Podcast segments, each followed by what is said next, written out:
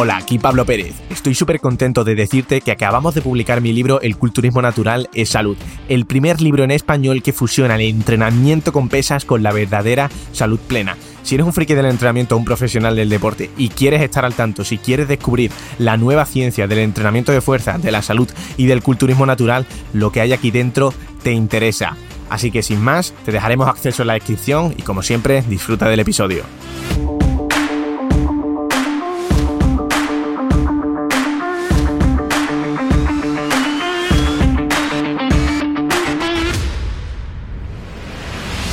Muy buenas emprendedores personales, ¿cómo estáis? ¿Cómo va la vida? Aquí Pablo, Pablo Pérez, Pablo Smart Listing, retransmitiendo en Emprendimiento Personal, tu podcast de emprendimiento y desarrollo personal. Vamos a ir hoy con un pedazo de libro muy cortito, Los Cuatro Acuerdos de Miguel Ruiz, que en muy pocas páginas tiene condensada una cantidad de información súper, súper, súper práctica para mejorar nuestra vida. Es la segunda vez que me lo leo y esta vez ya tenía claro que lo iba a traer aquí al podcast. Así que me lo he leído hoy e instantáneamente he venido aquí a grabar este podcast porque además así refuerzo mi aprendizaje de los apuntes del libro. Así que sin más, vamos a ello. Te recomiendo que te pilles el libro lo tendrás en la descripción y también te vamos a dejar en la descripción nuestro ebook para entrenadores los 5 principios para el buen entrenador online en 2022. Lo tienes gratis en la descripción. Vamos a ello.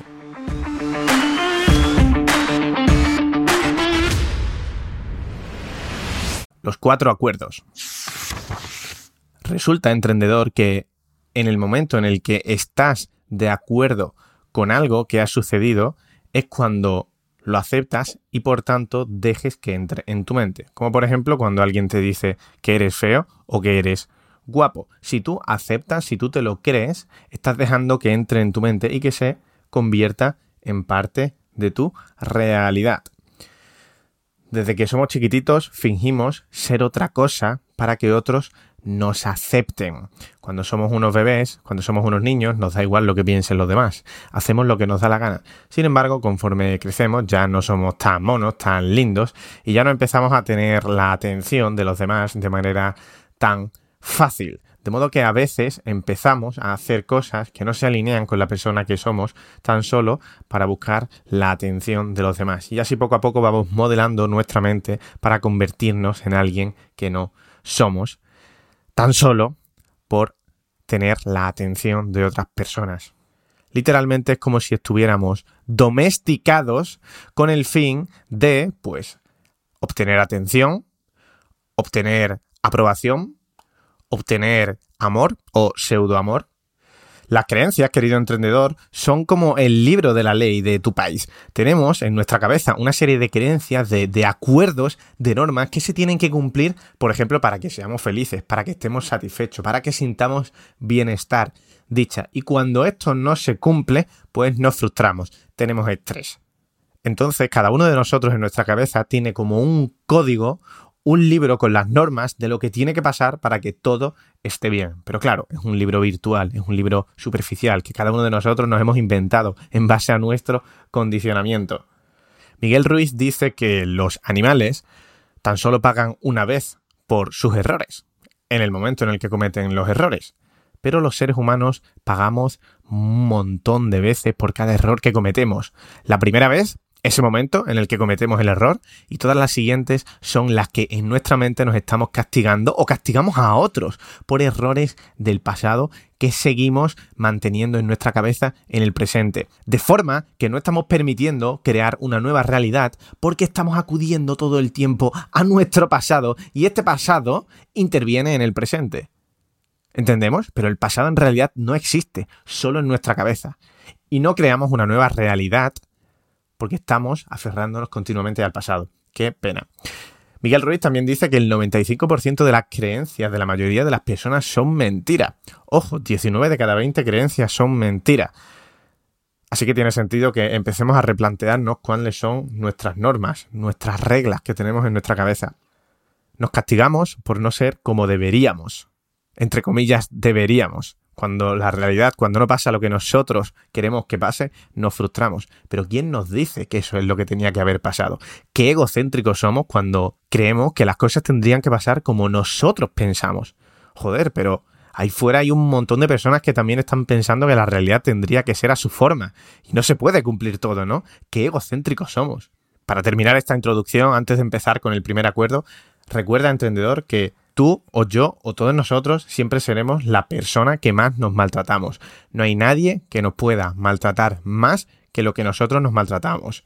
Ya lo decía Buda, ni tu peor enemigo puede hacerte tanto daño como tus propios pensamientos. Así que, emprendedor, ¿cuántos acuerdos de estos, cuántas reglas existen en tu cabeza? ¿Y cuándo fue la última vez que hiciste una revisión de cuáles son esas reglas que se tienen que dar para ser feliz? Primer acuerdo. Sé impecable con tus palabras. Las palabras no son simplemente letras unidas, no son simplemente sonidos. Las palabras son fuerza. Las palabras pueden moldear nuestra realidad. Ya lo decía Anthony Robbins, qué importante es cómo nos hablamos a nosotros mismos. Y por supuesto, cómo nos hablamos a nosotros mismos o cómo hablamos a otras personas. Fíjate en lo que hizo Hitler en el siglo XX solo con palabras, convenció a una nación y a otras naciones enteras para matar a otras personas, a millones de personas, simplemente por una idea que él tenía. Y todo lo consiguió con palabras. Cuando en el instituto, cuando en el colegio, un chico le dice a una chica, esta niña es muy fea, si esta niña se cree estas palabras, lo cual es muy probable en un niño que todavía no tiene una confianza, una, autoestima fuerte, una identidad consolidada, esta chica se lo cree. Esta chica llega al acuerdo consigo misma de que lo que le han dicho fea es verdad. Y ahora ella es como si hubiera sufrido un hechizo de una gitana, literal. Le han dicho que es fea y ella se lo ha creído. Y ahora ella actúa como si lo fuera. Qué importantes son nuestras palabras. Pero hey, esto no solo afecta a lo que les decimos a los demás. Si yo te llamo gilipollas, lo que estoy recibiendo a mí mismo también es un gilipollas. Si yo doy amor, recibo amor. Si yo muestro respeto, recibo respeto. Si soy amable, recibo amabilidad. Te pongo un ejemplo. Había una vez una mujer inteligente y de gran corazón. Esta mujer tenía una hija a la que adoraba. Una noche llegó a casa después de un duro día de trabajo, muy cansada, tensa y con un terrible dolor de cabeza. Quería paz y tranquilidad pero su hija saltaba y cantaba alegremente. No era consciente de cómo se sentía su madre. Estaba en su propio mundo, en su propio sueño. Se sentía de maravilla y saltaba y cantaba cada vez más fuerte, expresando su alegría y su amor. Cantaba tan fuerte que el dolor de cabeza de su madre aún empeoró más, hasta que, en un momento determinado, la madre perdió el control.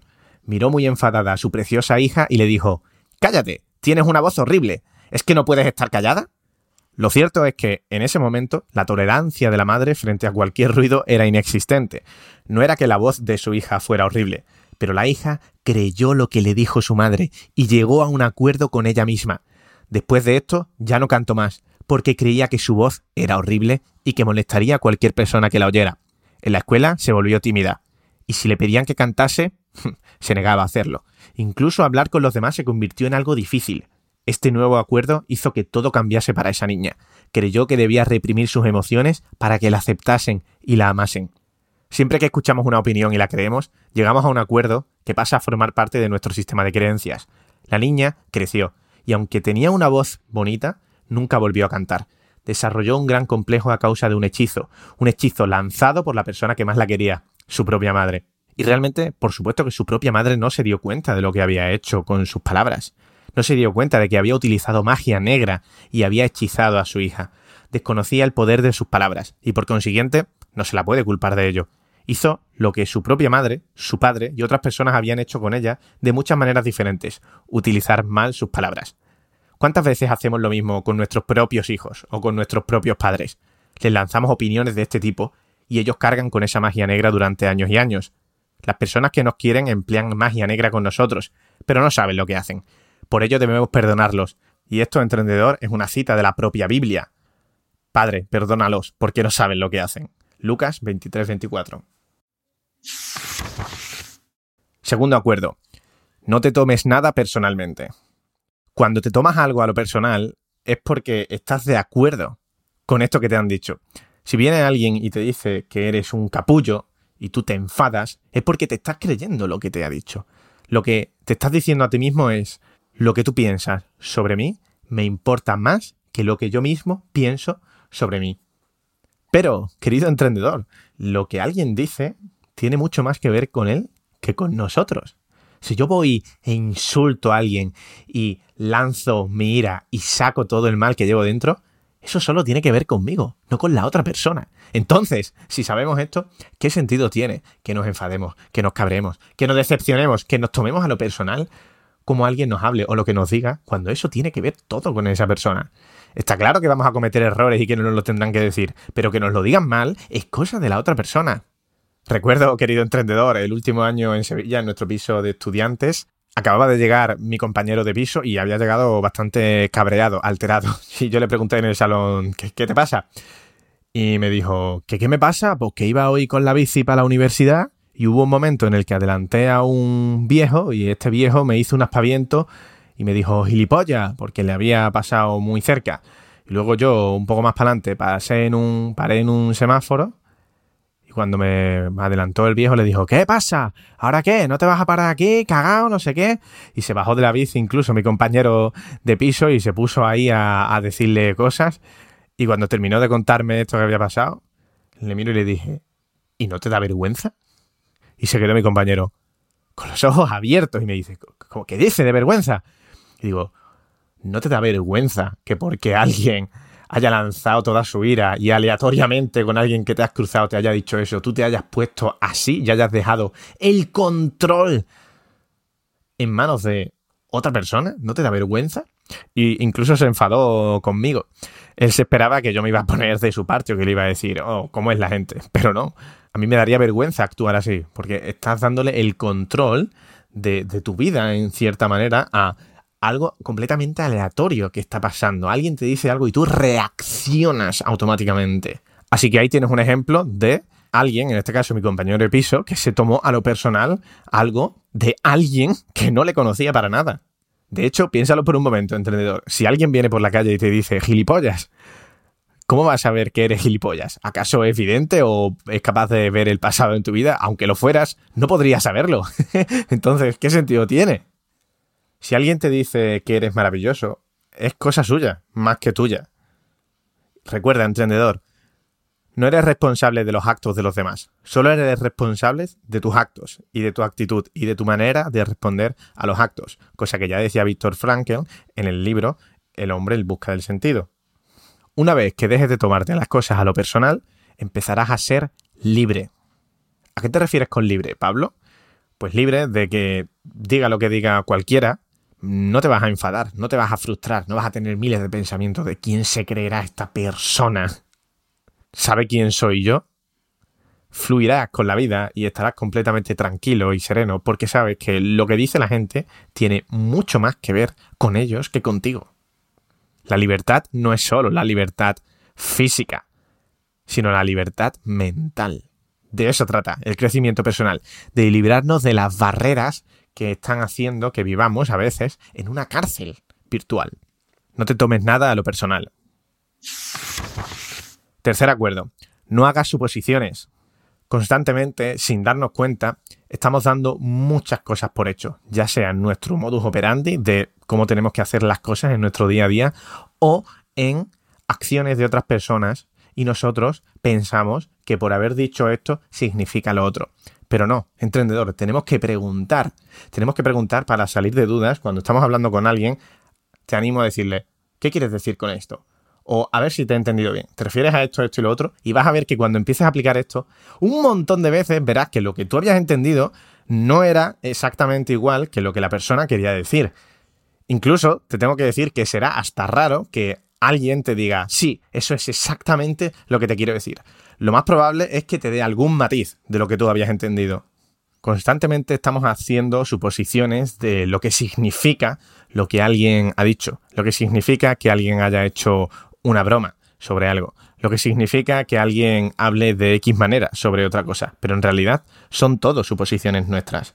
A veces pensamos que nuestra pareja debería saber esto o lo otro, porque nos conoce y debería saber que a mí me gusta este sitio o que este día me podría regalar esto, lo damos por hecho. En base a cómo somos nosotros, nos pensamos que los demás, si nos quieren, es que tienen que hacer esto, pero estamos dando por hecho, en este caso, que los demás son como nosotros. Pero no, nadie es como nadie.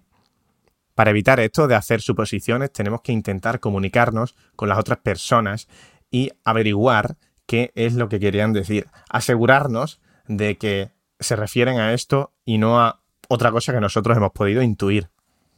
Y aunque el autor Miguel Ruiz aquí se refiere a suposiciones en cuanto a nuestras relaciones con las otras personas, yo también te quiero animar a plantearte las suposiciones de simplemente las cosas que haces en tu día a día.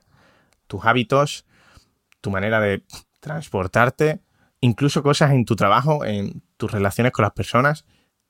Como dice Tim Ferris, tenemos un montón de asunciones en nuestra vida, en nuestra rutina pero cómo hemos hecho las cosas hasta ahora no tienen por qué significar cómo las podemos seguir haciendo a partir de ahora. A mí hay una frase que me encanta que es que todo lo que hacemos en nuestro día a día lo podríamos hacer mejor.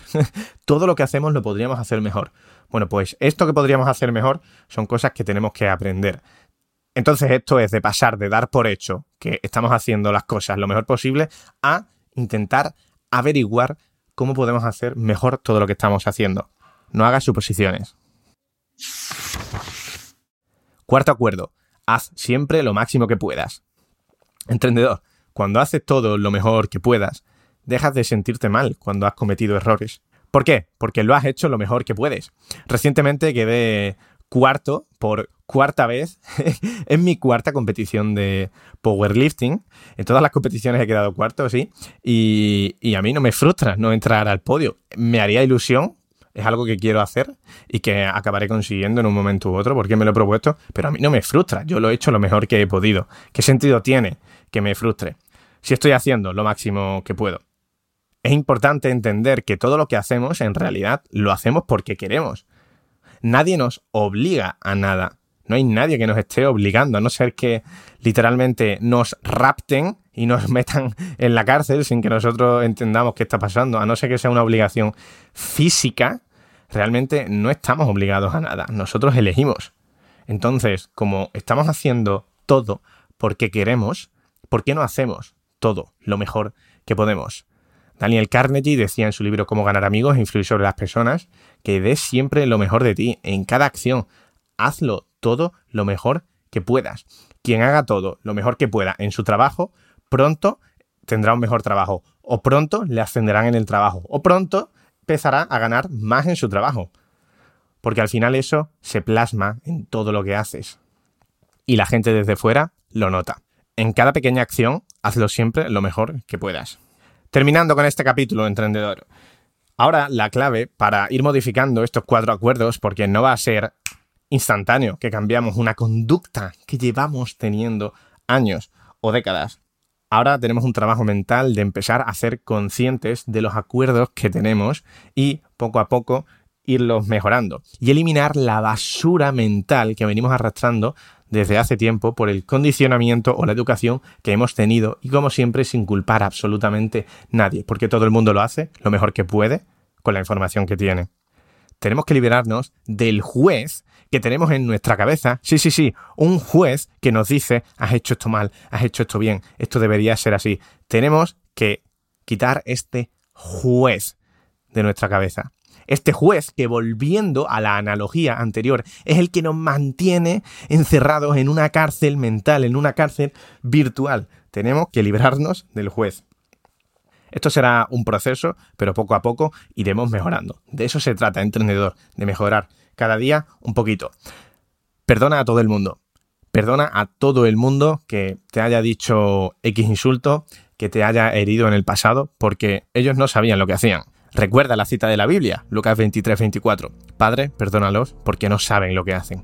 La gente no sabe del poder de sus palabras, así que no te lo tomes a lo personal. Pero claro, ¿qué es perdonar? Perdonar es olvidar para siempre algo que ha pasado. Cuando alguien te echa en cara algo del pasado que en su día te perdonó, eso significa que en realidad no te ha perdonado, porque una vez que perdonas algo, nunca más vuelves a sacarlo. Si lo sacas, es que no lo habías perdonado. Imagínate, emprendedor, que vives sin miedo a ser juzgado por los demás. Ya no te dejas llevar por lo que las otras personas puedan pensar de ti. Ya no eres responsable de la opinión de nadie. No sientes la necesidad de controlar a nadie y nadie te controla. Imagínate que vives sin juzgar a los demás, que los perdonas con facilidad y te desprendes de todos los juicios que sueles hacer. No sientes la necesidad de tener razón ni de decirle a nadie que está equivocado. Te respetas a ti mismo y a los demás. Y a cambio, ellos te respetan a ti. Imagínate que vives sin el miedo de amar y no ser correspondido. Ya no temes que te rechacen y no sientes la necesidad de que te acepten. Puedes decir, te quiero, sin sentir vergüenza y sin justificarte. Puedes andar por el mundo con el corazón completamente abierto y sin el temor de que te puedan herir. Imagínate que vives sin miedo a arriesgarte y a explorar la vida. No temes perder nada. No tienes miedo de estar vivo en el mundo y tampoco de morir. Imagínate que te amas a ti mismo tal como eres que amas tu cuerpo y tus emociones tal como son.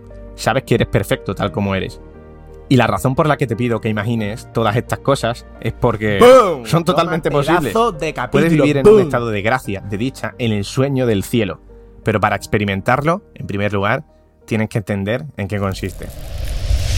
Si examinas tu vida, descubrirás muchas excusas para sufrir, pero no encontrarás una buena razón realmente para hacerlo. Pues lo mismo ocurre con la felicidad. La única razón por la que eres feliz es porque eliges serlo. Porque la felicidad, igual que el sufrimiento, es una elección. Nos vemos en la próxima.